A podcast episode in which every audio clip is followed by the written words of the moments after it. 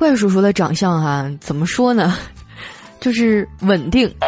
因为岁月在他脸上根本就体现不出来威力啊。他十年前就长现在这样，那时候我们还上学嘛，都是一脸青葱的。就他长得跟校长似的，大家因为关心他就经常问他：‘你还好吗？你看起来很累啊，你是不是生病了？’后来总有人这么问啊，叔叔就急了，就跟人家喊：‘老子就长这样。’